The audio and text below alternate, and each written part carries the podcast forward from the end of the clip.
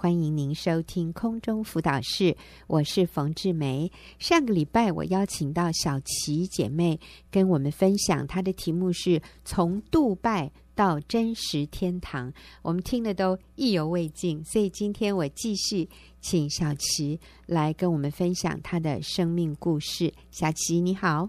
冯姐好，各位听众朋友，大家好。嗯，上个礼拜我就简述一下哈，小琪提到她有三个孩子，那原来是他自己在家里带小孩，结果有一次先生可能是在口角，你们口角的时候，他讲了一句话，他说。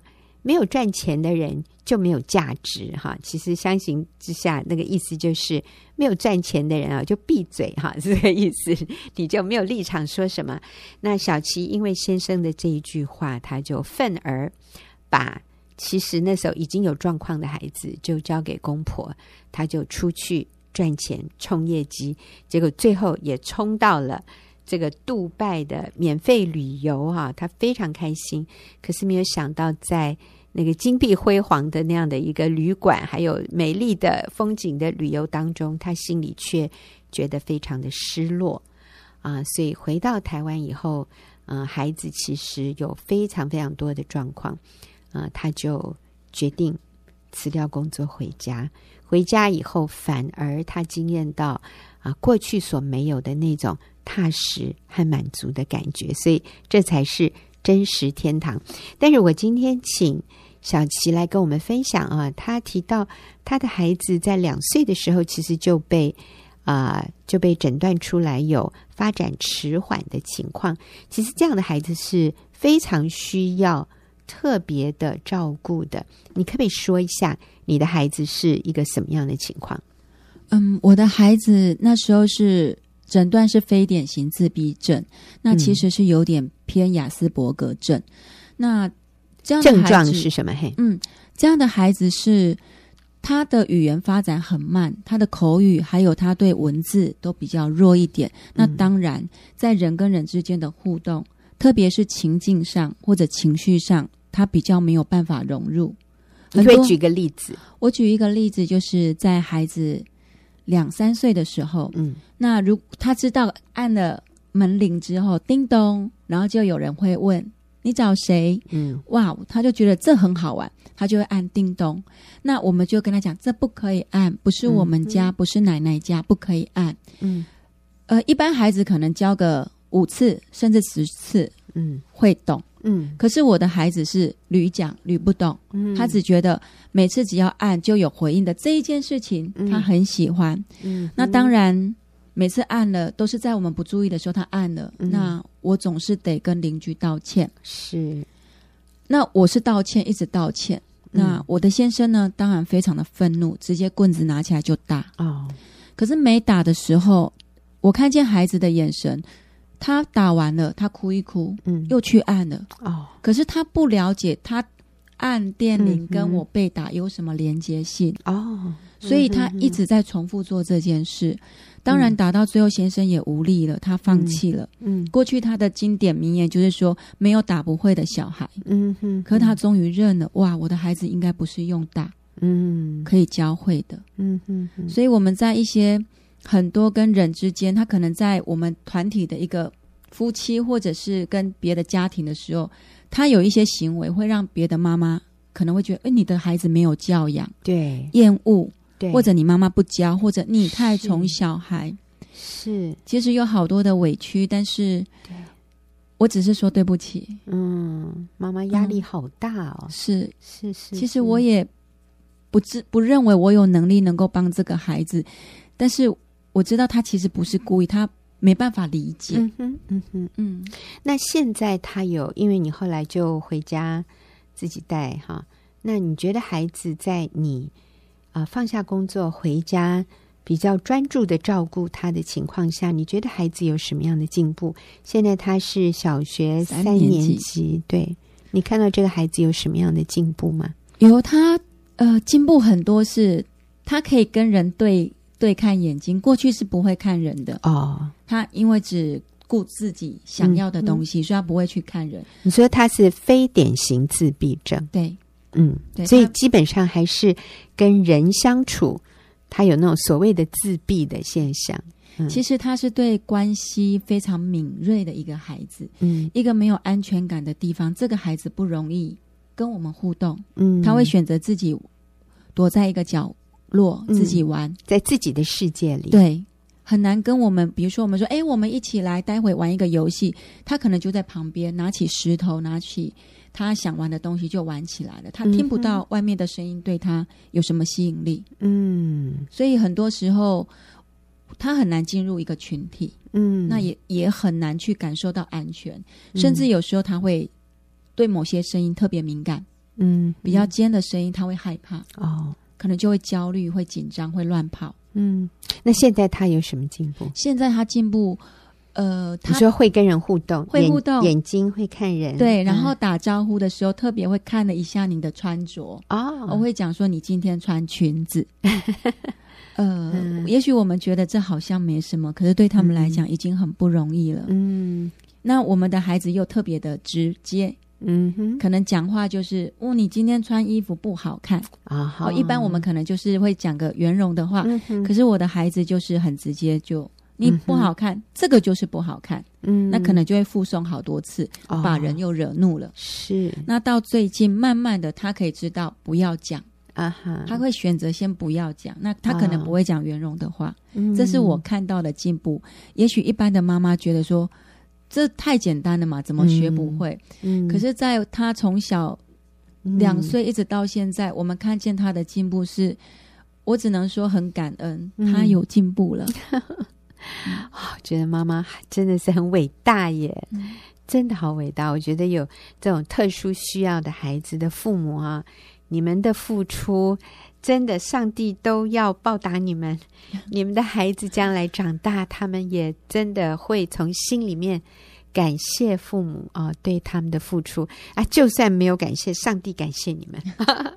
是那小琪啊、呃，你也曾经提过，其实呃，父母的关系啊、哦，孩子非常在意。嗯、你提到说，有一次，其实你的孩子有一个很不寻常的一个举动，其实他是因为看了一个小。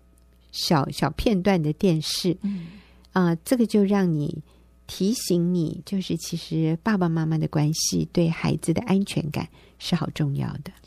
这个是这样子，因为有一次孩子在写功课的时候，从下课回到家，这功课不难，我知道对他不难，嗯、就是只是、嗯、呃写上面的一些单字而已，嗯、一直写。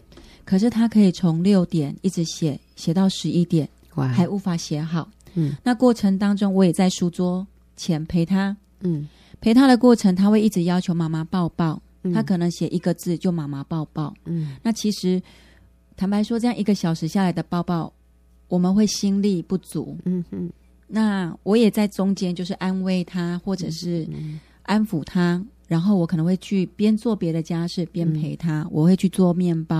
嗯，那做面包的时候，他会跑来厨房打我。嗯，他打了我一下，就说：“妈妈不爱我了，妈妈爱面包，不爱我了。”嗯，他非常的泄气。嗯，那我还是会抱他，安慰他：“妈妈很爱你。”之后我们回位置上写功课。嗯，当他坐下来又安定了一下之后，我可能又离开了。嗯，我又去做别的事情。那我一离开没多久，他马上又来了，一样打我。妈妈不爱我了。嗯，妈妈比较爱衣服，妈妈在收衣服，嗯、爱衣服不爱我。嗯，哇，从六点一直到十一点，这样反复不断，反复不断。我一直告诉自己，不要动怒，嗯，不要生气，他一定有什么困境，他自己过不去。嗯，一直到十一点，他一样来跑来打我。其实我有一点按耐不住了，我就说：“妈妈真的很爱你，不然妈妈不会做面包给你吃。嗯，妈妈不会为你做巧克力面包跟饼干。嗯，他听不懂。嗯，他只是嘴巴一直念着：你不爱我，你讨厌我，你要把我丢掉了。嗯，哇！当他讲到你要把我丢掉的时候，我那时候突然间有一个。”警醒度说：“到底发生什么事？在学校是不是发生什么事？嗯、或者他听到什么让他如此的焦虑不安？”嗯，结果马上他就直接用一个非常严肃的眼神盯着我。嗯，他对我说：“你说，你跟爸爸离婚后，嗯，你要选谁？你说你到底要选谁？嗯，哇，他相当的急的眼神把我吓到了。我想了一下，我吸了一口气，我就带他回位置上坐着。我说：“你先坐着。”然后我坐他对面，我就说：“妈妈爱你，爸爸爱你。妈妈跟爸爸在我们决定结婚了之后，我们就不会离婚了。嗯，而且我们一辈子都不会离开你。嗯，我讲完了，我看见他的眼神透出一种光。”哇，那个亮度好吸引我，然后他笑了。嗯，我看见一个很纯净的笑容，一个很吸引我的一个笑容。嗯，我那里好甜蜜，那里好安定。嗯，哇，原来我的孩子他有一个不安的感觉。嗯，我这句话让他安定了。接下来不到十分钟，他功课写完了。哇，写完了之后，我就带着他去房间，他要睡觉了，我就问他说。为什么你会觉得爸爸妈妈要离婚呢？嗯、还是同学有在聊到，或者说同学的家里有离婚这样子？嗯、他说没有啊，就是那个电视啊，那个牛魔王跟铁扇公主啊，他们就说你要选谁啊？他们要离婚啊，要要选小孩。这一问之下，我才知道，原来那个片段是我女儿在转电视的时候一个广告，嗯，就那三五秒的时间，哦，一个关系。让我的孩子如此的焦虑。嗯嗯嗯，好，所以我们看到的就是，啊、呃，虽然这个没有真正发生，就是父母并没有真正要离婚，但是连孩子想到有这样的可能性的时候，都是让孩子非常焦虑、非常担心的事。何况在某一些家庭里面，那个父母的离婚是真正发生了，我们能够想象这个对孩子所造成的伤害。那个对他的产生的焦虑不安吗？所以真的，爸爸妈妈，你们彼此相爱，对孩子来说比你们爱小孩更重要。嗯，但是小七，我要问你，你不上班了，你的收入没有了，那你们家的这个财务的这个部分，不是就是以前的一半，甚至比以前一半更少吗？这个怎么样影响你们的生活？嗯，过去啊，我们的生活是。当钱不够的时候，我就会想办法。嗯，我可能问了先生，那先生可能他可能也拿不出来。嗯，那我就会想办法去筹到钱。嗯，把它付了。所以我的孩子他们都知道，就是假设他们喜欢的玩具或者他们想要做的事，妈妈都会满足。嗯，物质的。对。嗯，那我也习惯在某一些开销，我都自己就把它解决掉了，也没有让先生困扰。嗯。那当然，我一没有工作，真的是差距就很大了。嗯，那很大的同时，我又想说帮助先生能够恢复他的自信。我在先生每个月拿钱回家的时候，我会特别让孩子知道，嗯，哇，这钱都是我们家爸爸赚的哦，我们爸爸超级厉害，嗯，他让我们吃得饱饱的，然后让我们所需要的东西都够用，嗯，爸爸真的很棒。嗯，那这样一次两次啊。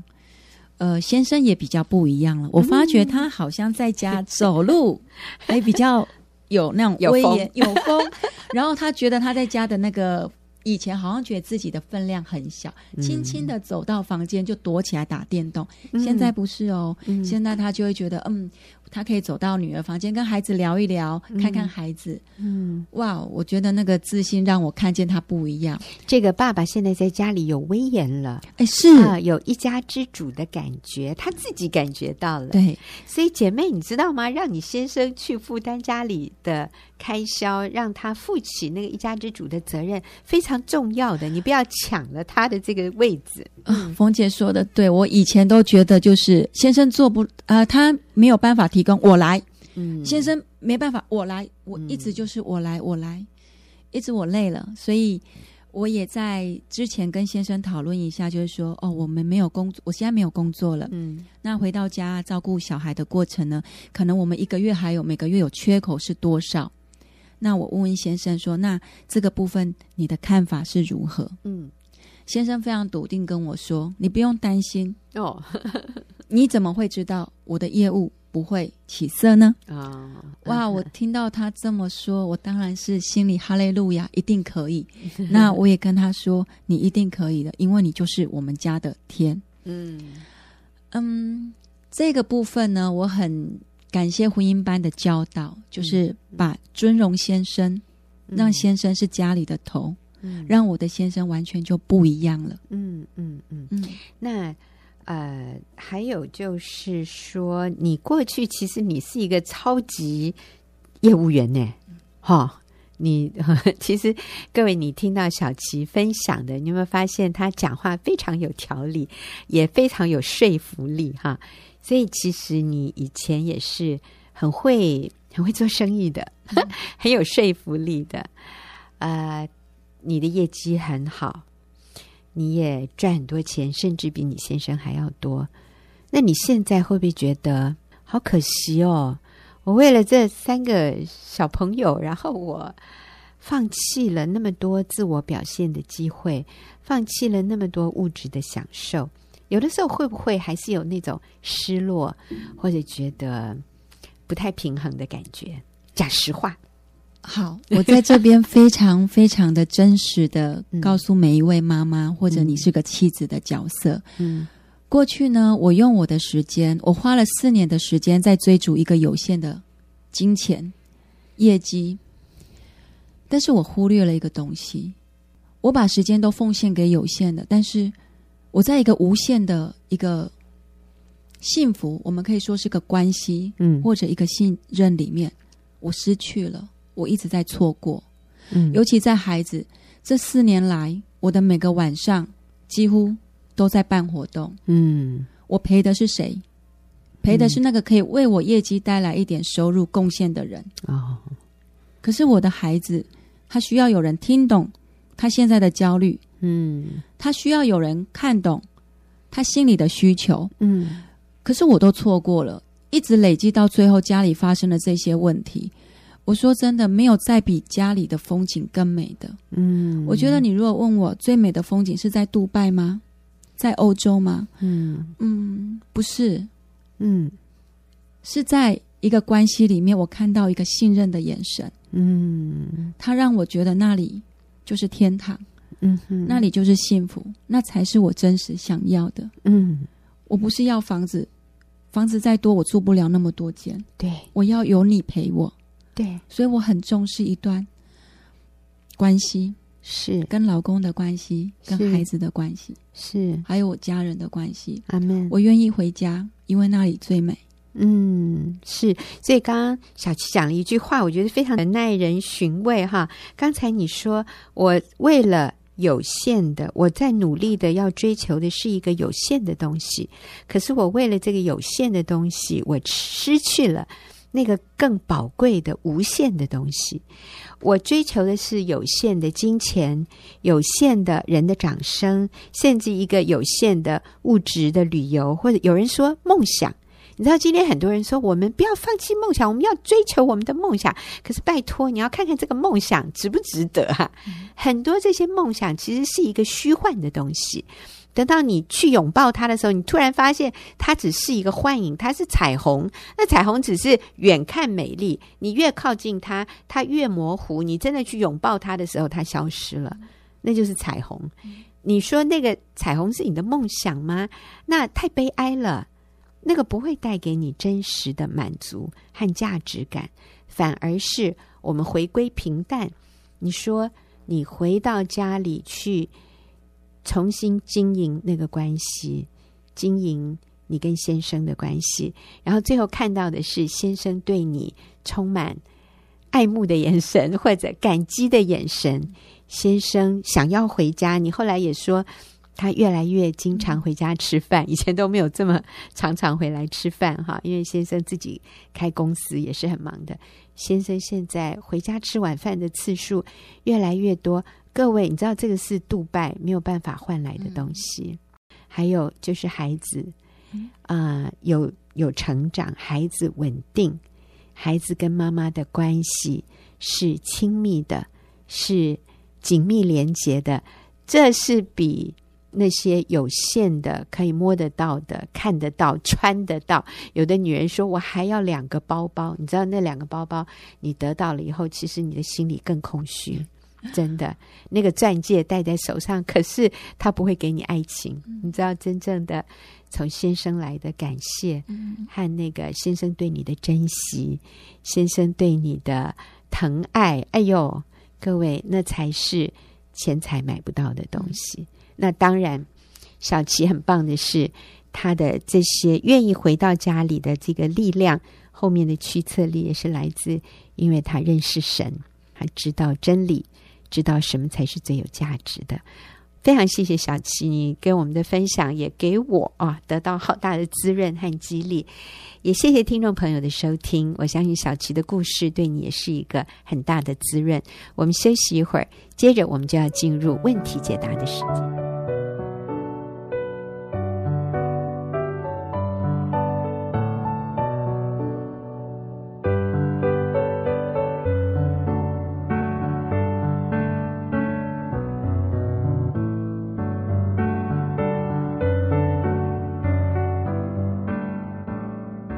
朋友，您所收听的是空中辅导室，我是冯志梅。现在又到了我们问题解答的时间。今天我请到了钟慧，跟我们一起来回答听众朋友的问题。钟慧你好，冯姐好，大家好。是钟慧，我们今天要回答的这个问题哈，也是一位姐妹写信进来，她说：“我初信主，在下个月即将受洗，但是先生对于我去教会主日。”或是参加小组，很是反对，所以我要受洗的事也还不敢跟他说。想请问，因为做妻子的要顺服丈夫，那面对先生拦阻时，我该怎么办？可以不听他的话，执意去教会或者受洗吗？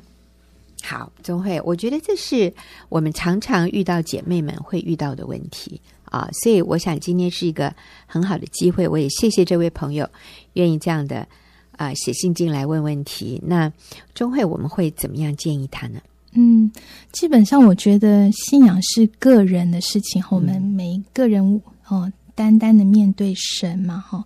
那呃，当然他有权利，所谓的权利哈，决定自己是不是要受洗，信仰的上的自由这样子，或是他要去聚会。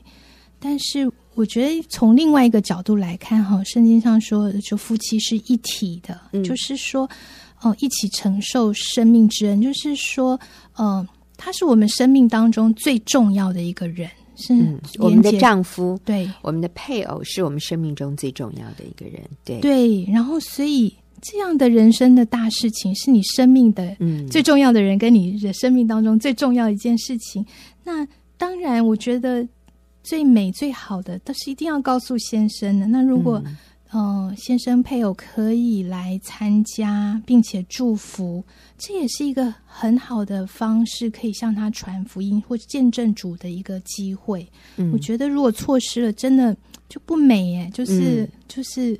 对，就是你好像是单独独，嗯，很孤单、很疏离这样子，嗯嗯嗯、所以我觉得那个关系真的是很重要，就是那个 timing 啊，哈，嗯，如果说如果可以先跟先生取得他的这样子的一个祝福，嗯，哦，能够一起去受洗，先生可以在场，嗯，那真的是最美的、最好的一个方式。对对对，所以我们也不是硬凹哈。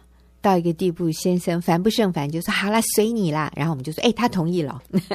我想这个也不美、嗯、啊，真的是，如果能够得到先生的支持、认同，然后祝福，那这是最美的一个方式。所以，钟慧，你的意思就是说，我们不用急着。去受洗是吗？这是你你的建议？对，我觉得哈，就是如果你夫妻关系很好，你就是先生在你身上可以看到，嗯，那个信主的好处，嗯、然后就是那一定他一定会很乐于信仰，嗯、呃，尊重你这个信仰，对对，甚至他自己都会愿意来相信，嗯，所以我觉得就是我我想要问这个姐妹的一个问题，就是说先生反对的理由是什么呢？嗯，是什么呢？就是说，反对理由是因为，嗯，你没有好的见证吗？是因为哎，你常常忙于教会的事情，嗯、然后忽略了先生还小孩需要家庭的需要，那他当然会反对呀、啊。嗯、那我觉得是你得罪他吗？是有没有不饶？就是对，就是没有没有。没有 尽到责任的部分，那我觉得圣经上讲了一句话说：“你在坛上献礼物的时候，如果想起弟兄向你怀怨，嗯、你就要先把礼物留在坛前，先去跟弟兄和好，然后再来献礼物啊！这是这是神的心意耶。嗯、对，那那我觉得受洗也是我们把自己奉献给神嘛，哈，愿归入主的名下，这样。那所以我觉得，如果是这些原因的话，我觉得我们可以改变我们自己。”然后修正哦，调整我们自己，嗯、然后与丈夫和好。嗯，那如果可以取得先生的支持，这样一起去，先 等到先生支持的时候再一起去，嗯、是更好的。对，啊、嗯，刚刚中慧讲的这节经文，我觉得是非常的呃重要的一个真理，就是你在坛上献礼物的时候，若想起有弟兄向你怀怨，他向你怀怨的时候，就是。有人对你有，他有抓到你的把柄，然后对你有愤怒、有怨气。他说：“你要先去跟他和好，嗯、再把礼物献上。”在这里，我们看到的是神看重的，其实不是那个礼物哦。神看重的是我们有没有一个愿意悔改的心。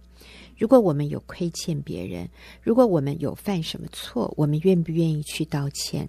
我们愿不愿意去赔罪？我们愿不愿意为自己过去所犯的错误负起责任，然后承认我们的错，愿意悔改？一个忧伤痛悔的心，其实才是神最看重的一个祭物，超过了牛羊，超过了我们在我们献上什么。财富这些给上帝，其实上帝更看重的是我们一个谦卑、愿意改变自己、悔改的心。所以，上帝看重的不是那个外在的仪式。哦，你今天有来接受洗礼，可是我们回去，我们还是跟先生吵架，跟他对立，然后我们自以为意，觉得自己很好，觉得对方很糟很烂。那我跟你说，这个洗礼与你无益耶，啊，没有益处。其实让我们得救的，还不是外面的这个仪式哦。让我们得救的，圣经说，内心的割礼才是真正的割礼。这个内心的这个，好像受洗或者割礼的这个仪式是什么？就是我们有谦卑、认罪、悔改，并且有实际悔改的行动和态度，这样的一个生命。还有我们对神的信靠和顺服，所以真正让我们得救的是信心啊，而不是一个洗礼的仪式啊。那这点我们要非常清楚，我们就可以做正确的决定。所以中慧刚才建议这位姐妹的，就是啊，当然你有权利，你有自由。我们今天是一个自由民主的国家啊，我们有信仰自由，你要受洗，你要去聚会。你有百分之百的自由和权利，但是我们要问的是：可是为此让你家庭、婚姻关系对立、紧张、撕裂，那这就不美。那这个对你没有益处，也会让你的家人对基督教的信仰更加的排斥、抵挡和敌对。那这个不是上帝吩咐我们要做的。这个时候，我们要愿意放下自己，愿意体谅对方的心，我们愿意舍己，然后啊、表达尊重啊、我跟你是一体的，我们本来就是夫妻，所以我愿意等候你，我愿意等到你同意了，等到你觉得 OK 了，那我再去做这件事。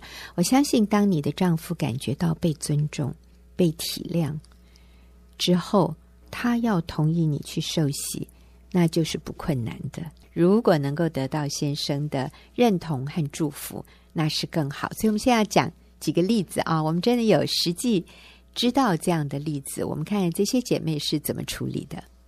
是，嗯、呃，我觉得好像就是姐妹们如果愿意等候先生，然后其实在生活的当中。就是展现出那个基督的那个美好的品格。嗯，其实先生会被感化过来。对，我我们我们一定要让先生感觉到他是受益人哦，他不是这个信仰的受害者哦，他一定要看到说哦，他老婆信了耶稣以后，他更幸福，这个男人变得更幸福。那我觉得要他支持你去受洗参加聚会，就是很容易的事哦。对，所以我们先要被被主改变。嗯，对啊，就是看到你的好行为，就可以把荣耀归给神。这样，嗯、对，对我有一个朋友也是，他说他先生。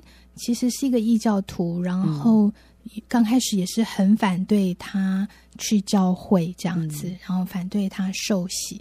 可是因为哦，这个姐妹就是她学习就是顺服敬重他的先生，然后每次他先生说什么，就是他说好，就是非常尊重他，然后也呃跟他陈明说，他去教会其实是学习一些怎么样哦。呃更多的爱，爱先生，嗯、爱小孩，哈、建立家庭，做智慧的妇人，这样。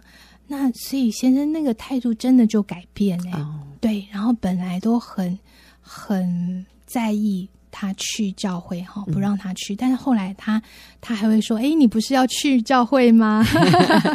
然后对，甚至还有的先生还主动送太太去教会，这样。嗯、就是我觉得。他有好名声、好见证的时候，其实先生会甚至向往这个信仰。嗯嗯，嗯对，我知道的是啊、像我们的妇女小组寒暑假都会停课，那有的先生就会说：“哎，你们的小组怎么还不开始啊？再不开始都已经走样的一塌糊涂了，赶快跟你们那个组长说，以后暑假不要停课了，暑假还是可以继续聚会，不然这个。”我们的幸福美满的日子就没了啊！